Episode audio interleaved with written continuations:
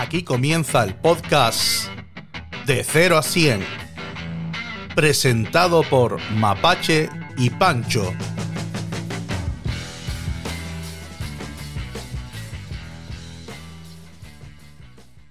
Muy buenas a todos y bienvenidos al un nuevo capítulo del podcast de 0 a 100 en nuestro especial verano. ¿Qué tal, Pancho? ¿Cómo estás? Pues hoy quiero avisar a la gente que acabo de tomar café y yo no suelo tomar café porque padezco de, la tensión y no me va bien, pero como estoy despierto desde muy temprano por el calor que nos inunda y la falta de aire acondicionado que tiene esta habitación, pues pues necesitaba algo de energía para grabar esto y, y, puede que hoy esté un poquito más acelerado y de lo normal.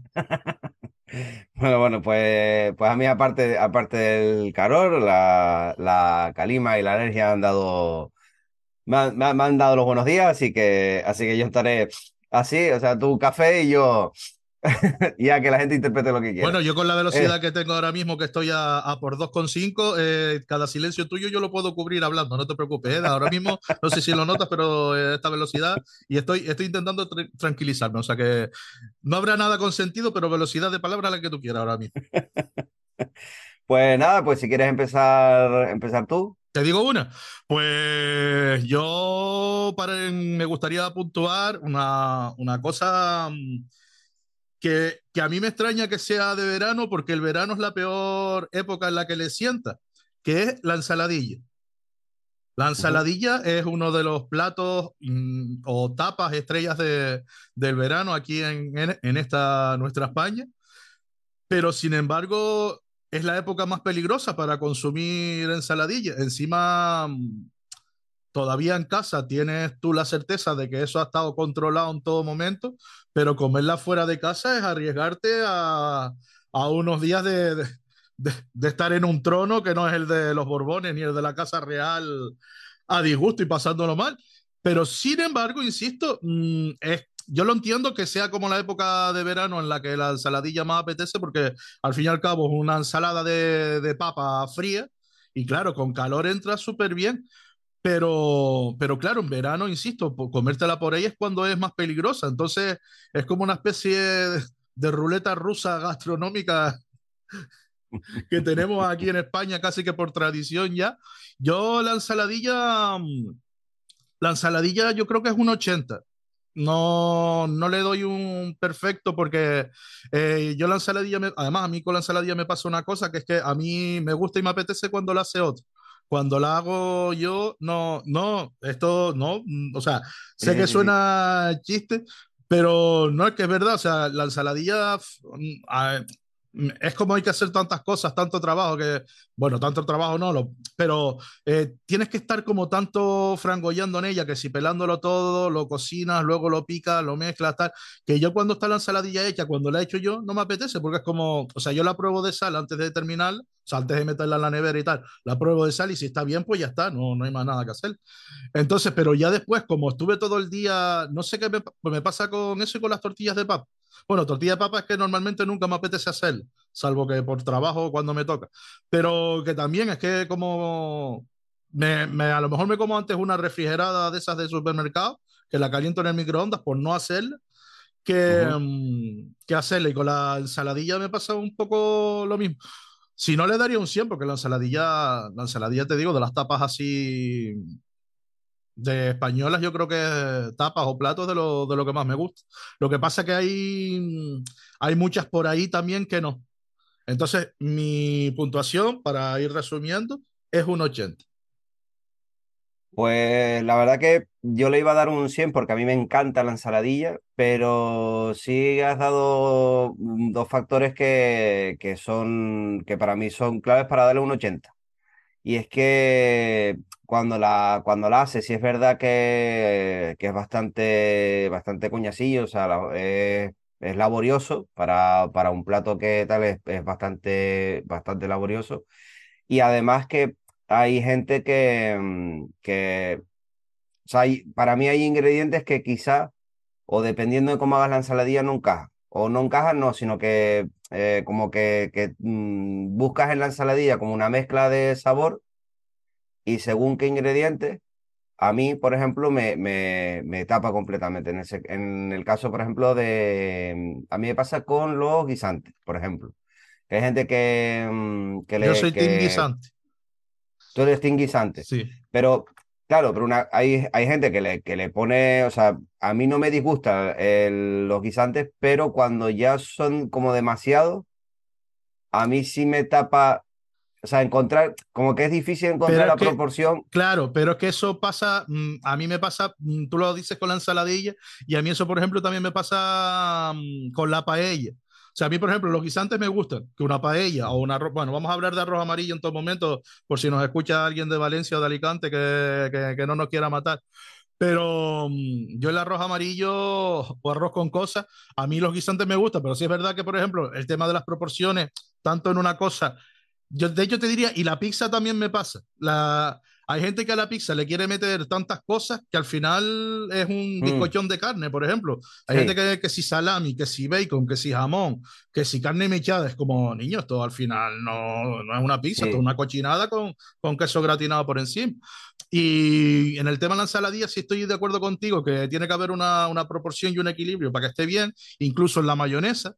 Hay gente que le pone mucha, o sea, a mí la, la ensaladilla, como dice Chicote, mayonesera, a mí normalmente no me gusta porque la mayonesa está bien que te ayude a bajar, pero hombre, que te la tengas que comer ya sentada en la taza para que, porque aquello sabes que no vas a llegar al baño, pues tampoco. Entonces, mm. sí, en los guisantes estoy de acuerdo contigo, pero me pasa, es que eso lo, claro, en tu caso porque lo mejor los guisantes no te hacen mucha gracia. A mí me pasa, por ejemplo, con el tema encurtido, por ejemplo, eh, las aceitunas y una ensaladilla que tiene mucha aceituna me va a saber salada y avinagrada también, porque la, la, aceituna es una cosa que a mí en principio no me gusta y entonces también si están muy cargadas como, desde que me sepa mucho aceituna ya es como, uff, niño, ya... En lo del equilibrio sí estoy de acuerdo contigo.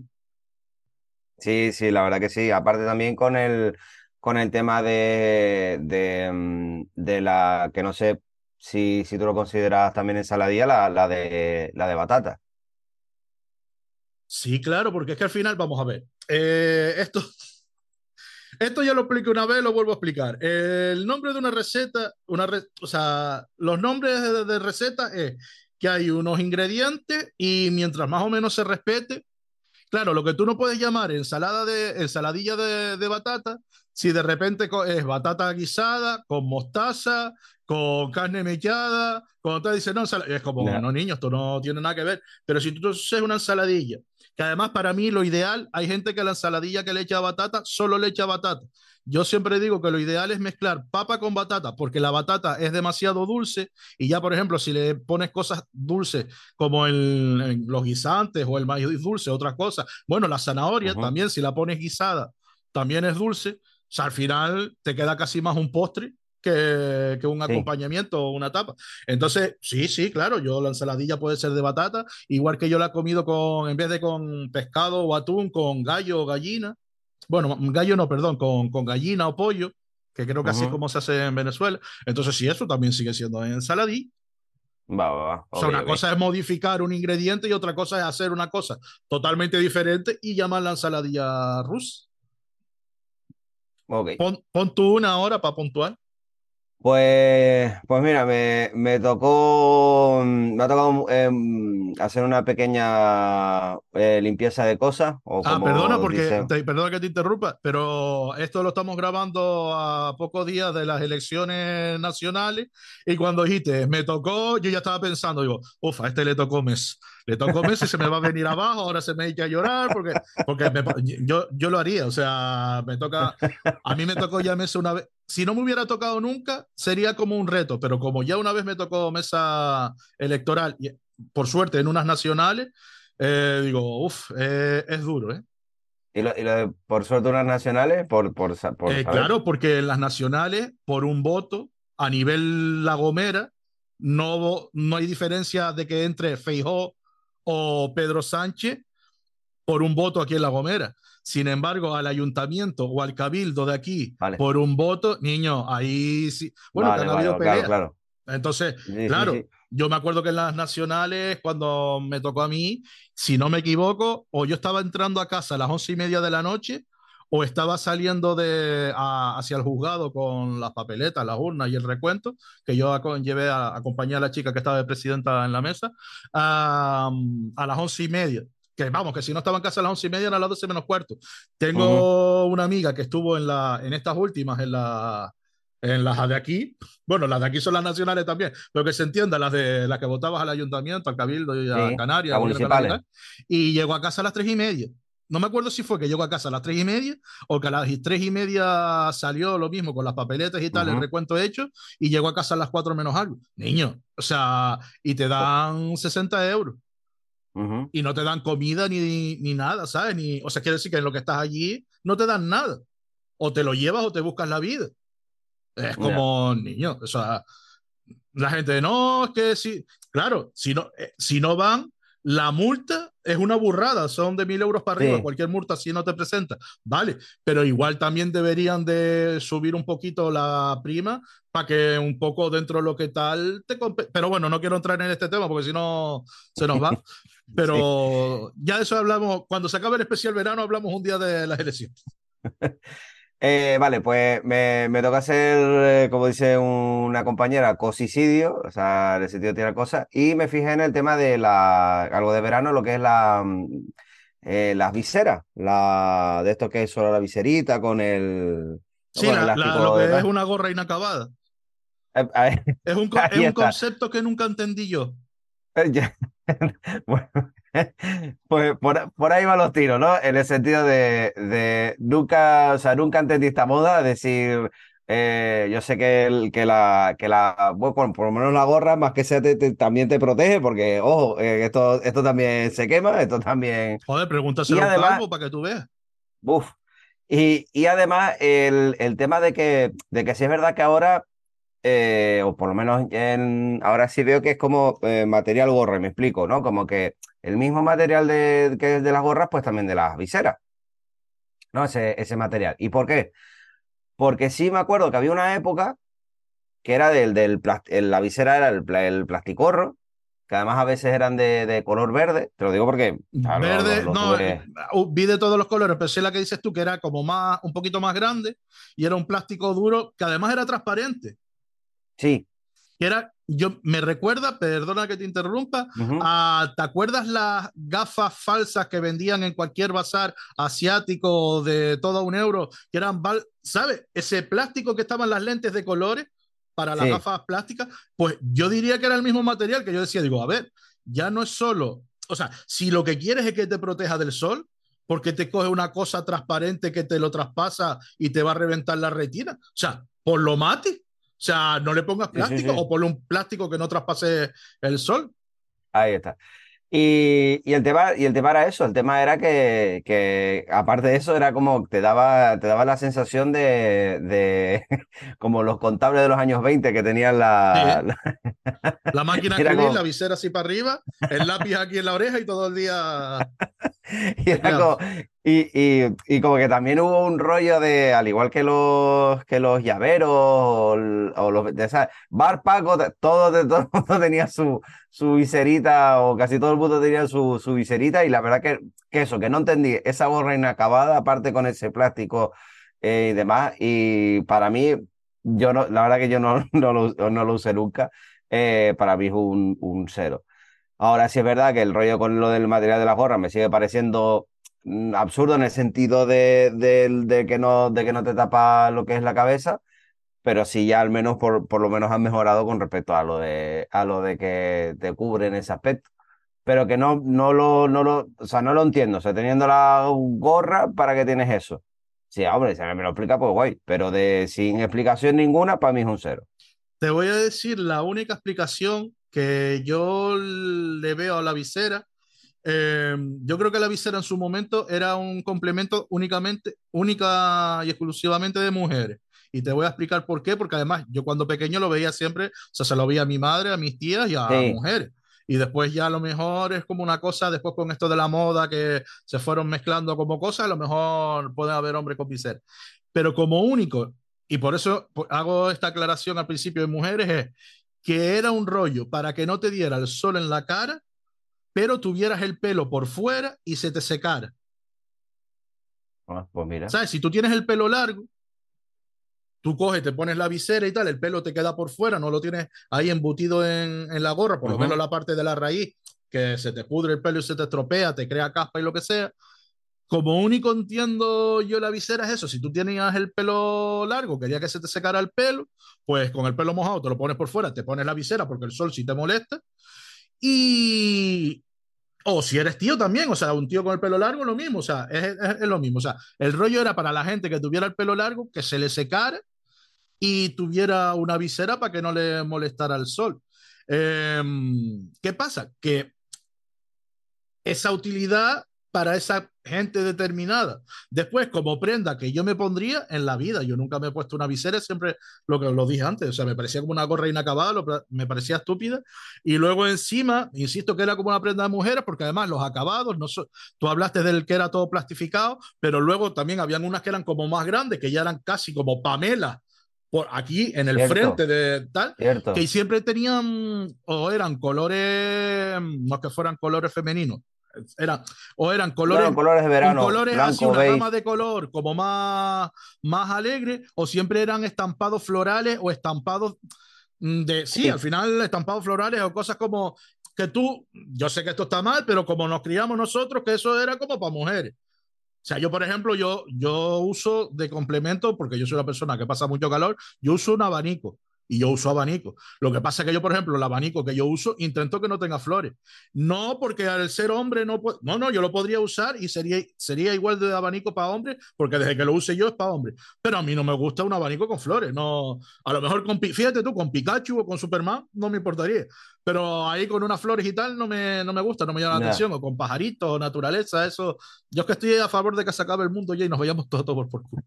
Entonces, pero un superhéroe, una cosa así, todavía, bueno, me, me mola. Um, entonces yo lo veo más eso, en plan, era como una, una cosa que era en principio como se ideó como para una prenda de ropa o un complemento para, para mujeres y luego eso ha, ha, tenido una metamorfosis con un cambio, con, con, así según ha pasado el tiempo, pero, pero claro, a mí, yo le, eso sí, yo le voy a dar un 50 porque es de esas cosas que digo que mmm, yo no lo uso, a mí no me interesa, pero no es algo que yo se lo vea a alguien y diga, por Dios. Por ejemplo, imagínate, conozco una tía, me cae bien, de repente dice, ay, me está molestando el sol, saca, saca la visera esa, se la pone y no es como, ay Dios, qué, qué, qué vergüenza, que yo pensaba que esta tía era diferente y es de la, no, ¿sabes? O sea, un 50. Yo, está probado, yo no me lo pondría, no me lo he puesto nunca y tendría que haberme una necesidad de que estoy bastante, mole me molesta mucho el sol y es lo que hay, me dicen, mira, ponte esto y digo, vale, porque tampoco soy tan cafre en plan, sí. no, no, prefiero que se me quemen las retinas a tener que usarlo, no. Pero, pero sin más, o sea, no. Hombre, pues mira, así argumentado yo también le voy a dar un 50 entonces. Que... No, pero no tienes que cambiar, tú puedes quedarte con tu No, no, no, es que yo dije, digo, a menos, digo, a menos que, además lo dije, digo, a menos que me, me hagan cambiar de opinión, porque no, no de tal, digo, para mí un cero. Me ha hecho cambiar de opinión, por lo tanto, un 50. Estoy moviendo los hilos. Eres, eres mi títere. Mira, pues otra cosa que me gustaría comentar, que sí, también claro. es, es, muy de, del verano, es la canción del verano, que es una cosa que ahora uh. parece que ya no existe, o uh -huh. por lo menos en, eh, como existía, como se veía antes. Y yo la canción del verano que se vivía antes es que tengo sentimientos encontrados, ahí volvemos a lo mismo. O sea, es que es que estoy entre el 50 y el 80, porque está, es en plan, el 50 porque era una cosa que era inevitable y te iba a gustar porque te la iban a poner tantas veces y te iban a machacar tanto tiempo con la canción del verano que, que era una pesadilla. Y un 80 porque, claro, si cuadraba que te gustaba, o sea, que de entrada era una canción que a ti te gustaba. Yo me acuerdo uh -huh. que, por ejemplo, a mí me pasó alguna vez con alguna de Ricky Martin, con la, no con la de El pasito para adelante, el pasito para atrás, sino con la de Living la vida loca. A mí el tema ah. ese, antes que saliera la película Rec, a mí ese tema ya, ya me flipaba, me encantaba la canción y el videoclip y tal. Y eso fue, me suena a mí que fue así canción, canción de- del verano. Y si no fue, recuerdo bailarla un montón en verano, que hasta las orquestas de aquí yo creo que, que la tocaban. Em, luego también decir que la canción de verano, el problema era que para que fuera canción de verano empezaba por lo menos desde mayo. Y esa canción del verano había gente que todavía en diciembre, en Nochebuena, te la quería poner para bailar. Y es en plan, no, señores, esto, esto, esto ahora necesita un mes de, como, como las tierras en los cultivos. Esto ahora hay que, que dejarlo aquí en barbecho un tiempito para que a mí me vuelva a apetecer escucharla o para que si la escucho no me den ganas de cortarme las venas, como me pasó, por ejemplo, con Despacito, que yo creo que Despacito no es que sea yo musicólogo, pero yo creo que se puede entender como la última canción así que hubo de verano. Y niño, despacito, yo, a, yo creo que a las dos semanas yo estaba ya hasta los mismísimos de, de despacito. Entonces, como estoy entre la canción del verano, entre un 50 y un 80, le voy a dar un 65. Y así queda ahí una cosa a mitad. Va. Eh, yo le voy a dar un, un 60 porque, porque sí es verdad que, mm, ah, que se llegó hasta un punto, o sea, no, no a nivel concurso, pero sí el rollo de, de porque claro, eh, muchas veces la canción del verano, o muchas veces, por no decir siempre, eh, era entre comillas autoimpuesta, o sea, decir, ya tenemos canción del verano, tú dices, ¿lo ha decidido quién?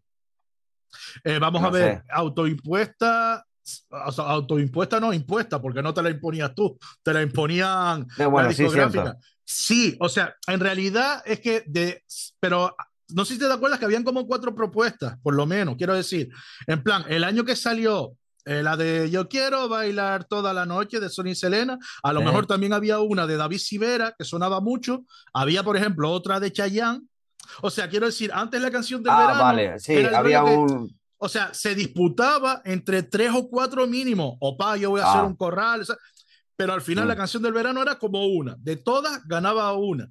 Pero es que, por Vale. ejemplo, lo que pasó con Despacito es que fue, salió Despacito y después, durante dos o tres meses, que da igual lo que salía, que estaba Despacito ahí taladrándote el tímpano de adelante Sí, atrás. sí, sí. Y yo creo que por eso ya dijeron, dice, no, no, esta, esta fórmula hay que cambiarla porque...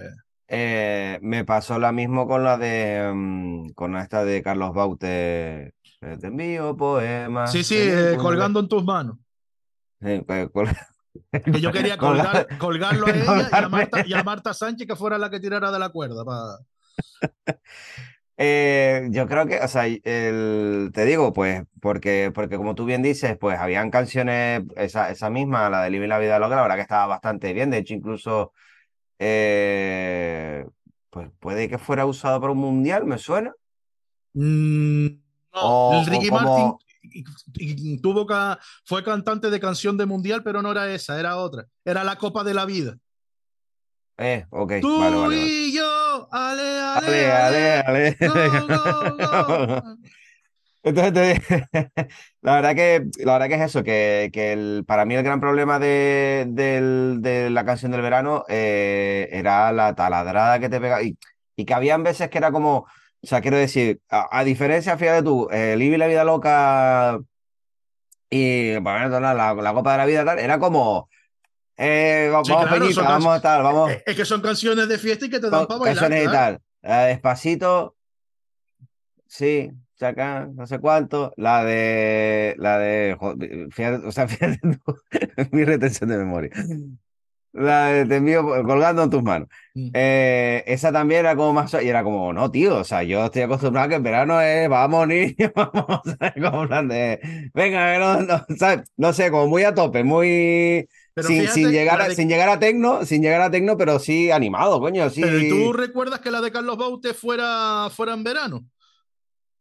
Porque, o sea, yo de Carlos Baute lo que recuerdo me pasa como un poco la de mm, la de esta, la de Despacito, que fue como un tormento que duró seis meses. O sea, yo lo de colgando en Puede- manos lo recuerdo, fueron como Sí, no, no, o sea, puede, que se me... meses mínimo de, de que hasta Sí. la usaban en anuncios para Sí. cualquier vídeo de, de alguien declarándose o en bodas o tal, colgando. Sí. Era como, por Dios.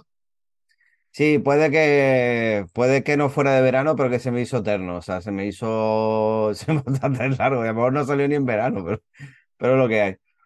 Sí, sí, es que a lo mejor es eso, o sea, a lo mejor salió en Navidades, pero llegó a verano. Es lo que te digo, que yo lo que recuerdo de Colgando en tus manos es que fueron mínimo, mínimo cuatro o cinco meses so sonando ahí fijo en todos lados. Mm, la verdad que, la verdad que sí, tío, que, que no sé, yo es que no... Era como un plan de, ah, pues mira, pues está bien, está tal, pero luego después, es que yo, no. yo quedé o sea, colgando en tus manos, no me gustó ni al principio. Quiero decir, no fue una canción que dice, ay, al principio me pareció bonita y después, mmm, ay, después ya me aburrió. Que por ejemplo, eso sí me pasó con una de Mar Anthony, ah, la de, no me acuerdo el título, y estamos, la de Voy a reír. Voy ah, a cantar, vivir mi vida, la, la, la. la, Claro, la, es que fíjate cómo la canto, que yo ya la canto como un tormento. Porque ella era vivir mi vida, la, la, la. Ya, yo, esa canción también fue que la. Claro, encima fue Mar Anthony la sacas, un boom, tal, lo que estamos hablando. Después, cada vez que vas a un baile, una verbena o tal, si hay dos orquestas, las dos la tocan. Y encima, una cosa que han tenido las orquestas toda la vida, que yo nunca lo he entendido, es que como se pican entre ellas, si, el ulti si la última canción que cantó en el último pase la orquesta que estaba tocando fue esa, la, la otra, al subirse, la primera que toca es esa, a ver si la gente baila más o se mueve más. Que siempre digo, pero vamos a ver si, si de entrada ya te juega la contra, porque la gente la acaba de Sí, escuchar y más o claro. menos la bailó, le gustó. Salvo que tú seas el puto Maranto con su orquesta, además de verdad, que tocan del carajo. O sea, que salvo que tú ahora seas Mar Anthony, el de verdad, con su orquesta, y la vayas a hacer mejor, Niño, eh, da igual, o sea, lo que estás haciendo es que lo que estamos de público es como cristiano, pero otra vez, venga señores, que ahora tal, venga, que esto no se acaba, y es como, no, no se acaba, pero estás No, acabando no, pero la, la ella acabas de matar un poquito. Y vamos a, para que dé tiempo a una más, di tú otra y dejamos ya esto. Vale. Eh, pues el tema de los juegos de mesa. De Eh, aquellas tardes. Sí, aquellas tardes que pues ya estaba hasta la. perdona, pero esto, esto lo metiste un poquito con calzador, ¿eh? No, hombre, a ver, joder, las partidas de... Pero yo me refiero a los juegos de mesa en plan, en plan clásico, o sea, las típicas partidas de, de a parchís a la oca o las damas cuando ya estaba hasta las narices ya de, Pero, de, bueno, hasta la nariz, de, de la playa lo que fuera. Dime. Claro, pero es que yo no tengo relacionado, o sea, fíjate tú, si me llega a decir la baraja, pero eso depende de lo que a lo que juegue cada uno, está claro. Yo, por ejemplo, la baraja sí la tengo bastante relacionada eh, con el verano, porque ya, Ujú. bueno, yo creo que ya lo hemos comentado aquí. Yo en la playa muchas veces, ya en la adolescencia, eh, cuando era la tarde, tarde noche, no, ahí chicos y chicas y todo, jugábamos ba- baraja, quiero decir, el juego, pues a, yo que sé, a, a cualquier juego, incluso al uno también. Eh, el uno, el burro, o sea, había un montón de juegos al que jugamos, el asesino, un montón de juegos, no voy a estarlo nombrando ahora.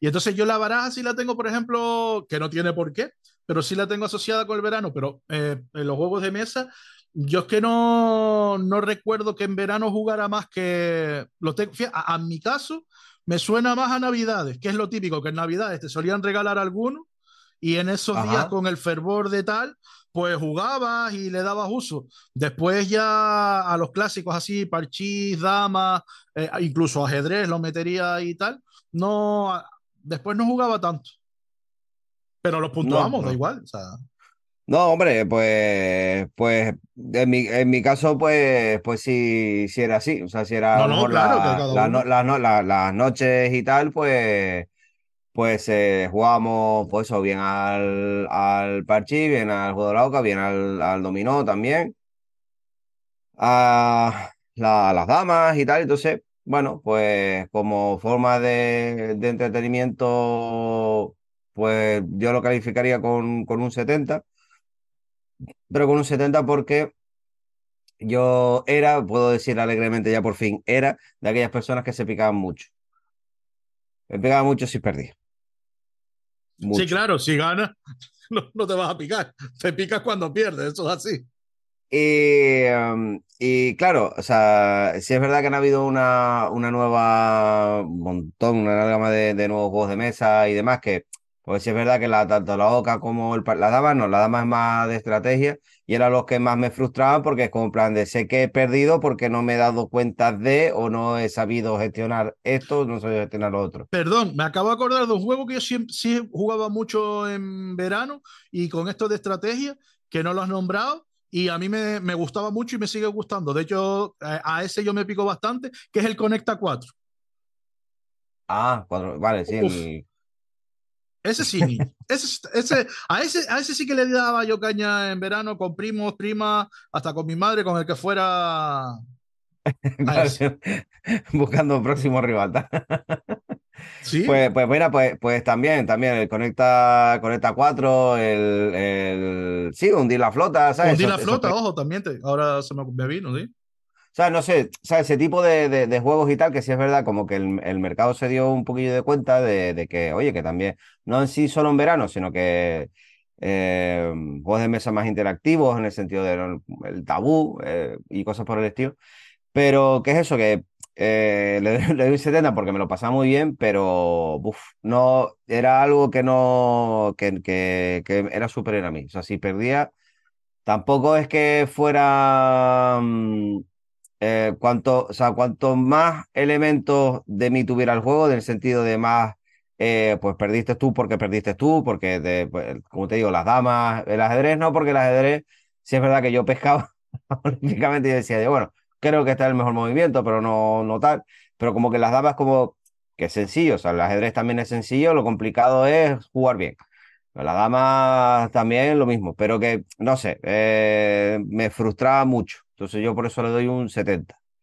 Pues a yo los... a los juegos de mesa les doy un, a los clásicos, eso les doy un 100 porque no les encuentro nada negativo. Eh, a mí, por ejemplo, me, el más que me gustaba, yo creo, de pequeño, era uno que se llamaba Las Escaleras, o ah, sí. que era uno como escaleras y todo escaleras y toboganes sí. o escaleras y tubos, sí. un rollo así, que eran las escaleras subían y tenías que llegar al final y cuando caías en un tobogán pues bajaba y perdía puestos y tal, posiciones. Y habían como uh -huh. pruebas y rollos ahí en medio. Ese era de pequeño lo más que me gustaba. Eh, luego yo de pequeño puede que fuera un picado, pero ahora soy peor entonces yo eso sí que no, no, lo he perdido y me da un montón de rabia.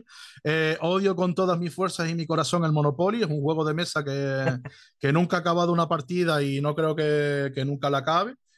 Eh, y yo a los juegos de mesa, porque más que nada, porque también tenemos que terminar ya el capítulo de hoy, uh -huh. que se nos va el tiempo. A los juegos de mesa le doy un, eso, le, le doy un 100 y, y que sigan con nosotros muchos años y mucho tiempo.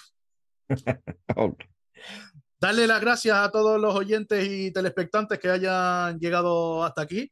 Eh, nos pueden seguir en redes sociales, que estamos en todas, en todas. No, búsquenos que estamos. Y muy importante, tenemos un número de teléfono para si quieren mandar un WhatsApp eh, comentando capítulos, comentando algo que puntuar, diciendo vuestra puntuación, para que puedan mandar tanto en audio como en texto. El número de teléfono al que pueden mandar el WhatsApp es el 670 41 18 44. Repito, 670 41 18 44. Y sin más, señores, señores, señoritos y señoritas, gracias por todo y hasta otra. Chao. Hasta otra, chao.